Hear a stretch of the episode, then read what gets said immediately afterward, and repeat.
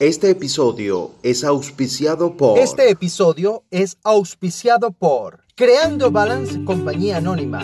Presenta las novedosas y modernas cabina de desinfección, fabricadas en Venezuela.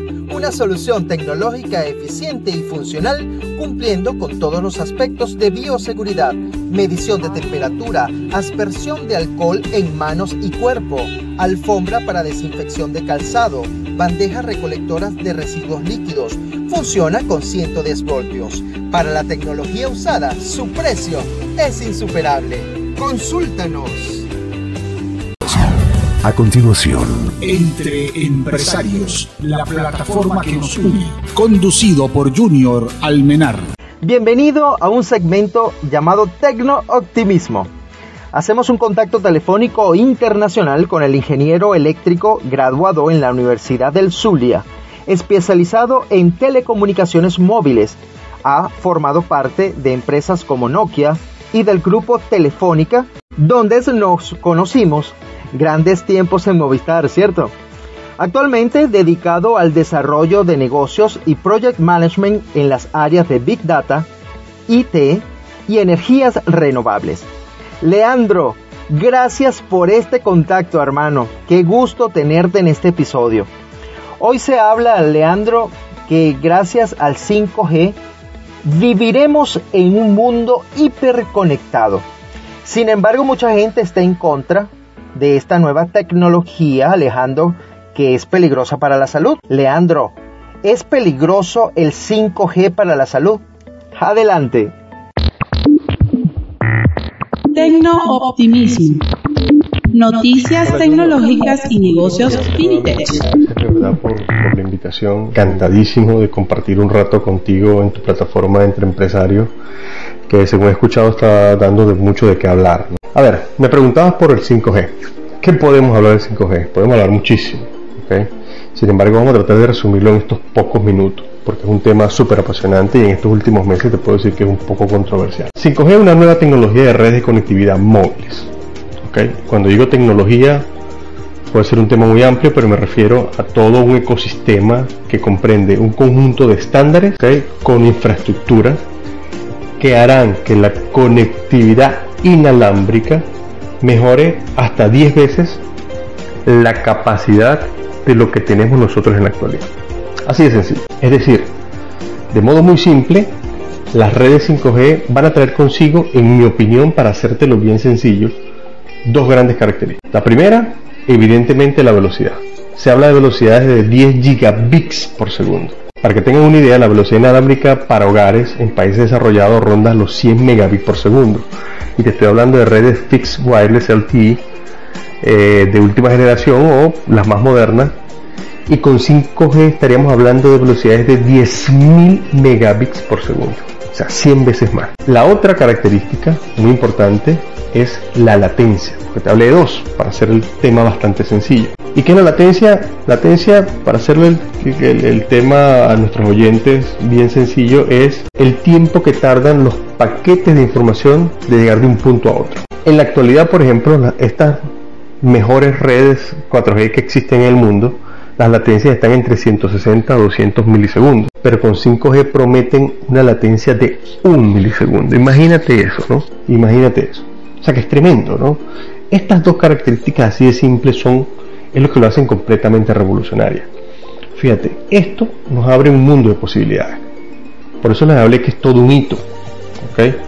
Esta nueva tecnología es una puerta, o sea, y más que una puerta yo diría que es como una especie de puente que nos va a cortar la brecha hacia un universo de aplicaciones, un universo que si bien es cierto, y esto tiene que ser, tengo que decirte, yo creo que es uno de los mensajes principales que quiero dejarle a todos, que si bien es cierto, no hay, no se vislumbra en el futuro próximo aplicaciones de tipo doméstico, aplicaciones que tú puedas aplicar en el hogar, sí hay un mundo de aplicaciones en la vida cotidiana que nos van a facilitar la vida enormemente.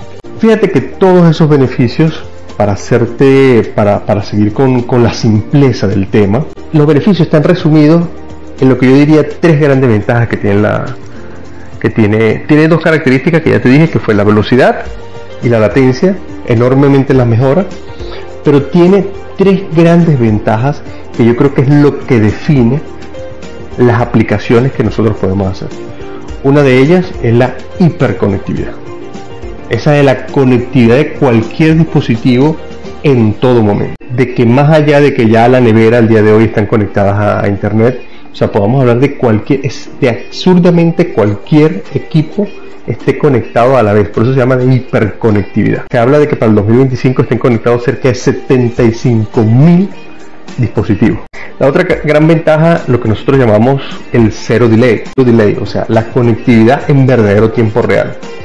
Lo cual hay una aplicación súper particular que ya el día de hoy se está haciendo en las redes, en las redes que están como prototipo, en las redes experimentales, es las transmisiones en vivo.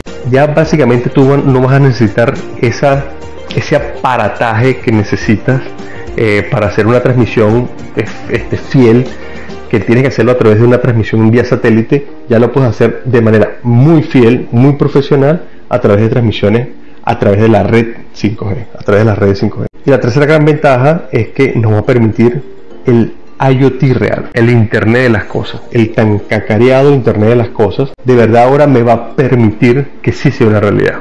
Porque aquellos que somos tecnólogos venimos hablando de IoT por lo menos de hace unos 10 años atrás, ¿ok? Pero el, crecimiento ha sido bastante lento. ¿Por qué? Porque, bueno, una, una de las grandes barreras que hemos tenido es el, es el tema de la conectividad. ¿Cómo hacemos para la conexión? Y esto nos va a permitir que, por ejemplo, todas esas aplicaciones de telemetría y de telemetría sin fallos, ¿no? Como lo, como lo llamamos, oye, sea el día, sea, se convierte en una realidad. ¿ok? Miles de aplicaciones de tracking, aquellas aplicaciones que manejan grandes volúmenes de data, grandes volúmenes de analítica. Temas también muy sensibles como por ejemplo, y aquí vengo con uno de los ejemplos reales, las operaciones quirúrgicas. Ya va a ser de verdad una realidad, ¿ok? El hecho de que un doctor en Australia pueda operar a alguien en Estados Unidos de manera remota. Porque esa, esa sensibilidad que pueda haber en la conexión y que pueda repercutir en un daño en la operación se va a ver minimizada con este tipo de tecnología. Entonces, este conjunto de cosas donde yo digo este, que, está el valor. De... Y para terminar, fíjate, evidentemente tenemos también que hablar de un poco de la controversia que fue lo que te mencioné al principio.